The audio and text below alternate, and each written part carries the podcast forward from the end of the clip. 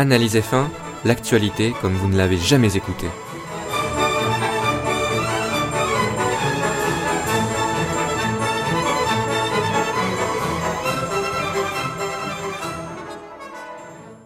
Salut à tous, c'est Julien et je vous donne rendez-vous pour un nouveau podcast d'Analyse F1. Cette fois-ci, je reviens à une rubrique que je n'ai pas oubliée, que j'ai peut-être failli oublier, mais j'y ai repensé en effet avec ce premier Grand Prix. Évidemment, je vais revenir sur quelques points qui ont, euh, ben, qui ont marqué ce Grand Prix, qui m'ont marqué lors de ce Grand Prix, pour que vous ayez envie euh, peut-être de vivre ce Grand Prix si jamais vous ne l'avez pas vu, ou bien de le revoir si jamais euh, vous l'avez déjà vu, ou tout simplement de vous remémorer à travers mes analyses ce qu'il s'est passé durant ce Grand Prix d'important. Alors, c'est donc ce qu'il ne fallait pas manquer en Australie en 2016. Ça fait suite à, j'avais fait un petit pilote euh, en 2015 euh, sur Abu Dhabi lors du dernier Grand Prix de la saison. Et là, ben, je continue, je continue. Et on commence par le Grand Prix d'Australie qu'on a vécu. Alors, tout d'abord, il faut rappeler que ce Grand Prix a été remporté par Nico Rosberg devant Lewis Hamilton et Sébastien Vettel. Donc là, on pourrait se dire, ah bah c'est comme l'année dernière au final si on regarde que le résultat brut euh, que les trois premiers. Mais je pense qu'il n'en est rien. Je pense vraiment qu'il n'en est rien.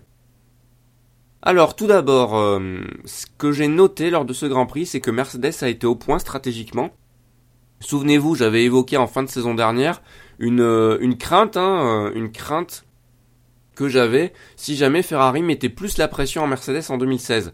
Parce que souvenez-vous, en 2015, Mercedes, au niveau stratégique, c'était assez euh, plan-plan, c'était euh, la même stratégie à chaque fois. C'est-à-dire euh, priorité au premier, ensuite on arrête le second. Et voilà, c'était la même stratégie afin que les deux ne soient pas fâchés. Mais au final, ça a créé légère tension sur la deuxième partie de la saison. Et du coup, je me disais, ben, si jamais Ferrari met son grain de sel là-dedans, comment ça va se passer? Est-ce que les deux pilotes sauront ravaler leur fierté au niveau de, de l'entente stratégique? Est-ce que Mercedes pourra euh, appliquer une, une, stratégie afin de contrer Ferrari, même si ça veut dire euh, euh, favoriser un des pilotes Mercedes plutôt qu'un autre? Ça, c'était des craintes que j'avais. Et finalement, dès le Grand Prix d'Australie, ces craintes ne sont pas complètement évaporées, mais quand même, ils ont balayé pas mal de craintes Mercedes et ont montré qu'ils étaient un, un, vrai top team, quoi. Ils sont le, premier team du moment et ça se voit et euh, ils ont été très pros. Comment ils ont fait? Ben tout simplement, il y a eu un drapeau rouge lors du Grand Prix d'Australie suite au terrible accident d'Alonso et, Gutiérrez. Et, euh, et, dans cette situation, eh bien, ils ont choisi de d'embarquer les pneus médiums. Et alors que Ferrari est resté sur une stratégie, on va dire, euh, plus agressive avec les pneus super tendres, mais plus plus commune. On va dire que Mercedes a bien su adapter sa stratégie et on a vu ces pneus médiums qui ont été chaussés, c'était le, c'était le bon choix. C'était en effet le, le, bon choix. Donc Mercedes a agi en top team et a pu euh, acquérir ce doublé qui n'était pas gagné puisque euh, les Ferrari avaient pris la tête euh, dès le premier virage. Hein, donc c'est dire si ce n'était pas gagné pour eux lors de ce Grand Prix assez mouvementé. Ça c'était le premier point que j'ai noté, donc à voir si ça se confirme au fur et à mesure de la saison, si Mercedes sera être à la hauteur, si Ferrari également saura être, être à la hauteur. Le deuxième point, c'est un dépassement, un dépassement au tour 16 de Sébastien Vettel sur Lewis Hamilton à l'extérieur du virage 2. C'est un, dépassement de classe. Alors certes, Hamilton était euh, sur des pneus usés et Vettel sur des pneus neufs, mais euh, il n'a pas choisi la facilité pour dépasser Vettel. il a choisi tout simplement son instinct de pilote. à l'issue de la ligne droite de départ-arrivée, au cours de laquelle Vettel a bénéficié du DRS pour se rapprocher d'Hamilton, Hamilton a appliqué la trajectoire normale et Vettel a décidé d'élargir, euh, de, de, se donner de l'angle en, en prenant le... comment dire en, en prenant de l'angle pour le virage 1 afin de pouvoir croiser euh, de, de, pouvoir croiser Hamilton et de le doubler à l'extérieur du, du, virage 2 donc qui se passe à fond et c'est ce qu'il a fait et ce qu'il a fait très bien il a conservé sa position par la suite euh, et Hamilton n'a pas non plus euh, vraiment insisté. Donc c'est pas non plus un, énorme dépassement, compte tenu que il y en avait un en pneu neuf et l'autre en pneu, pneu bien usé. mais quand même fallait le faire à l'extérieur du virage 2. Beaucoup auraient au contraire, ben beaucoup ont attendu plutôt de bénéficier de la deuxième zone de DRS pour pouvoir passer au freinage du virage 3 et Vettel non il a décidé de passer direct donc c'est quand même une belle manœuvre qu'on n'a pas euh, pas vraiment euh, vu ce week-end hein. donc c'est très bien Troisième point à noter, évidemment la sécurité en F1 qui a été quand même d'une grande aide encore une fois ce week-end et en particulier en course, puisque euh, je l'avais évoqué il y a quelques instants. Il y a eu un terrible accident entre Esteban Gutiérrez et Fernando Alonso, c'est surtout euh, l'accident d'Alonso, puisque Alonso a, a vraiment, vraiment, vraiment, et là je ne pèse, je, je ne pèse pas mes mots, il a failli y passer lors de cet accident. Euh, il aura fallu de la chance, certes, mais également une grosse sécurité euh, du circuit, enfin des abords du circuit et surtout de la, monoplace. Hein. La monoplace était euh, littéralement coupée en deux et il y avait vraiment que la partie habitacle la partie cockpit, euh, la partie cellule de survie qui était intacte, c'est dire euh, l'immense sécurité qu'il y a sur CF1 et quelle peur, quelle peur j'ai eu et quelle peur on a dû tout savoir quand on a vu euh, bah, la voiture de Gutiérrez dans le bac à sable et qu'après on, regardait un peu plus loin et on voyait le la ruine de la McLaren là et heureusement quand on a vu Alonso sur ses deux jambes on était très rassuré vraiment très rassuré parce qu'il n'a vraiment rien eu il était un peu un peu sonné hein évidemment, mais euh, il avait toute sa tête et euh, ben tout euh, tout son physique. Hein. Donc bon, c'est quand même assez exceptionnel et, tant mieux, tant mieux, hein, tant mieux, tant mieux, tant mieux pour pour Alonso qui était bien content de sortir cette de, de cet accident. Alors à qui la faute de cet accident? Il y a plusieurs interprétations possibles et ouais. Après réflexion, c'est vrai que lorsqu'il y a une, une des interprétations plausibles qui indique que ça peut être un incident de course, je, je, il faut privilégier cette interprétation euh, au niveau de la direction de course en tout cas.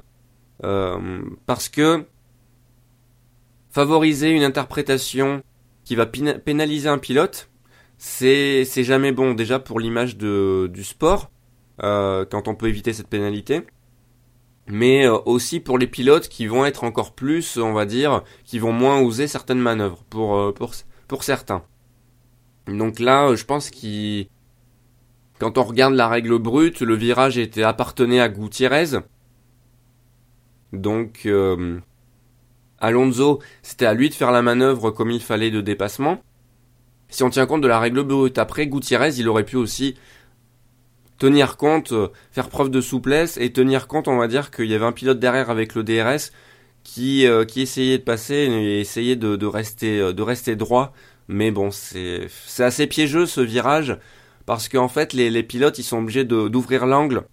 Avant ce virage 3 très lent, ils ouvrent l'angle à gauche et du coup, ça donnait l'impression que Gutiérrez s'était déplacé, mais en fait, il était, il était resté sur sa trajectoire. Donc bon, euh, il y a eu mésentente entre les deux pilotes. Donc on peut considérer qu'il y a eu incident de course. Du moment qu'on peut considérer cela, euh, du moment que les, il y a les deux qui sont possibles, on peut considérer qu'il y a un pilote fautif plutôt que l'autre, ou les deux fautifs, ou bien que c'était tout simplement une mésentente, incident de course. Il faut privilégier cette dernière interprétation. mon avis, c'est très important euh, pour le sport que ça se fasse comme ça. Cela dit, selon moi, selon moi, ça n'enlève pas le fait qu'il faut euh, vraiment indiquer aux pilotes et leur faire un gros rappel que lorsqu'ils défendent, lorsqu'ils défendent en bout de ligne droite, il faut vraiment qu'ils soient très très propres mais ça n'a pas toujours été le cas à Melbourne et je parle pas que de Gutiérrez. Gutiérrez, bon, là c'est c'est pas très flagrant ce qu'il a fait. Il aurait pu certes, au lieu de s'ouvrir la trajectoire, au lieu de faire comme s'il était tout seul, comme s'il était tout seul euh, et qu'il prenait sa sa trajectoire et qu'il applique la règle brute en disant ben ouais ok Alonso il est derrière, mais moi c'est moi qui ai le virage donc je suis ma trajectoire, c'est à lui de faire la manœuvre de dépassement. Ok il aurait pu euh, il aurait pu on va dire pas, s'ouvrir l'angle, mais bon, ça c'est une interprétation, mais bref, c'était pas le pire ce week-end. Selon moi, il y avait bien pire. Par exemple, il y avait Carlos Sainz à un moment qui est en manœuvre de défense là euh, après la la grande ligne droite là euh, après euh, après la chicane rapide. je pense que vous voyez où c'est. Et là, il s'était décalé au dernier moment, c'était très risqué. Faut faire attention, ces jeunes pilotes, on sait, il y a pas mal de jeunes pilotes qui sortent de formule inférieure Quoique Sainz maintenant il a un an d'expérience donc euh, faudrait qu'il apprenne comme son coéquipier comme d'autres jeunes qui se décalent au dernier moment comme s'ils étaient en karting ou en Formule 3 ou, ou autre. Et en Formule 1 c'est pas possible de faire ces manœuvres parce qu'il faut tenir compte de la vitesse. Et à certaines vitesses on peut plus rien faire hein, quand on est le pilote derrière. Euh, donc faut, faut vraiment choisir une ligne, s'y tenir dans la manœuvre de, de défense et après, euh, après revenir éventuellement sur sa trajectoire quand c'est possible, hein, c'est autorisé. Euh, sur la trajectoire de course quand on a défendu, mais voilà, faut faut vraiment faire gaffe à pas zigzaguer et à pas euh, surtout faire un coup de volant au dernier moment pour défendre et bloquer. si le pilote derrière n'est pas prêt à ça, et généralement c'est très dur d'être prêt à ça, parce que ça on devrait pas voir ça, et bien ça peut occasionner un, un accident. Bon, avec Gutiérrez c'est pas vraiment ce qui s'est passé, hein, faut faut, faut le dire, même, euh, même si, voilà, il, bon. Je pense qu'un pilote avec beaucoup plus d'expérience que Gutiérrez aurait peut-être, euh, l'aurait peut-être joué un peu plus coulé et n'aurait pas euh, suivi sa trajectoire de course. Bon. Après, il y a plusieurs interprétations possibles, comme je l'ai dit, donc voilà. Classons cela comme un incident de course et j'espère que la direction de course ben, a fait de même ou va faire de même. Ce serait pas mal avec pourquoi pas un rappel à tous les pilotes pour ces situations de, de défense en piste. Ensuite, il faut bien sûr parler de la course de Romain Grosjean. Et oui, Romain Grosjean, euh, très grosse course du pilote français, puisqu'il est arrivé sixième avec sa As pour la première course de la saison. Il partait, je crois, 19ème, enfin, il partait très très loin en, piste. Et euh, finir sixième, c'est juste exceptionnel. Il a profité euh, merveilleusement bien du drapeau rouge, où il ne s'était, je crois, pas encore arrêté. Et ça a été son premier arrêt, il a des médiums pour finir le Grand Prix. Donc au final, il n'a jamais fait de véritable arrêt au stand dans, le Grand Prix, ce qui est assez fort. Il a bien tenu ses pneus. Il a eu un rythme de course surtout euh, très impressionnant, puisqu'il a tenu euh, la dragée haute et même plus que ça à une Force India et une Williams, où euh, jamais la Force India et la Williams n'ont été en mesure de tenter la moindre tentative de dépassement sur Grosjean, qui a même pu leur faire un petit trou sur les derniers tours. Donc euh, franchement, euh, ouais, très bonne course et As peut être content. C'est la surprise de ce premier Grand Prix. J'en avais parlé, souvenez-vous, on va dire de euh, avant avant le début de la saison, le podcast, ben, le dernier podcast. J'avais dit que Melbourne, c'était le théâtre de surprises. Souvent, c'était des courses un peu bizarres avec on ne sait pas encore euh, trop euh, ce que va donner la hiérarchie, même si on peut se faire une petite idée, mais il y a toujours une surprise. L'année dernière c'était Sauber, et là c'est euh, As. À voir maintenant si As c'est vraiment une surprise de début de saison, ou si vraiment ils ont une monoplace pour, euh, pour faire plus. Hein. As c'était Guigny As là, bizarrement. J'avais dit la semaine dernière qu'il était assez on va dire pessimiste, assez réservé, on va dire, sur le rythme de la As. Et là, après cette sixième place, il est beaucoup plus optimiste, on va dire. Mais euh, ah, Guignas a l'air d'être assez émotionnel comme euh, comme euh, personne, donc faut faire attention. Bon, on ne sait pas trop où se place la As, mais en tout cas c'est très fort, d'autant plus que Romain Grosjean l'a rappelé et euh, l'écurie As l'a rappelé. Et là, ça peut faire peur au team de milieu de tableau, c'est que Grosjean et Gutiérrez n'avaient pu faire de véritables réglages sur leur monoplace. Et oui. En plus, c'est une nouvelle écurie qui euh, a un premier week-end de Grand Prix. Donc euh, il y a tout à voir. Et en plus, ils n'ont pas le temps de faire les réglages parce qu'il y a eu la pluie, parce qu'il y a eu un souci euh, pour Grosjean dans les dans les stands en troisième séance d'essai libre. Enfin bref, il n'y avait rien qui allait, qui allait trop pour pour Grosjean et As. La qualification où ils se sont fait piéger par le nouveau système horrible. enfin bref, et là ils font sixième, donc forcément avec un rythme de course en plus assez fort hein, en deuxième, euh, deuxième partie de course.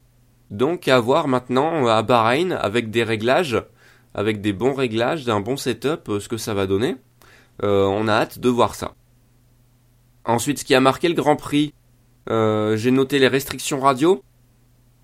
Les restrictions radio qui ont été poussées, je, je, pense, au ridicule pour certaines d'entre elles. Et je cite pour exemple Vettel, Vettel qui ne savait pas pendant le Grand Prix ce qui était arrivé à Raikkonen. C'est son coéquipier, mais il n'a pas le droit de savoir, et en plus il n'a pas le droit de savoir par le panotage, parce qu'il faut savoir que les restrictions radio sont aussi valables pour le panotage.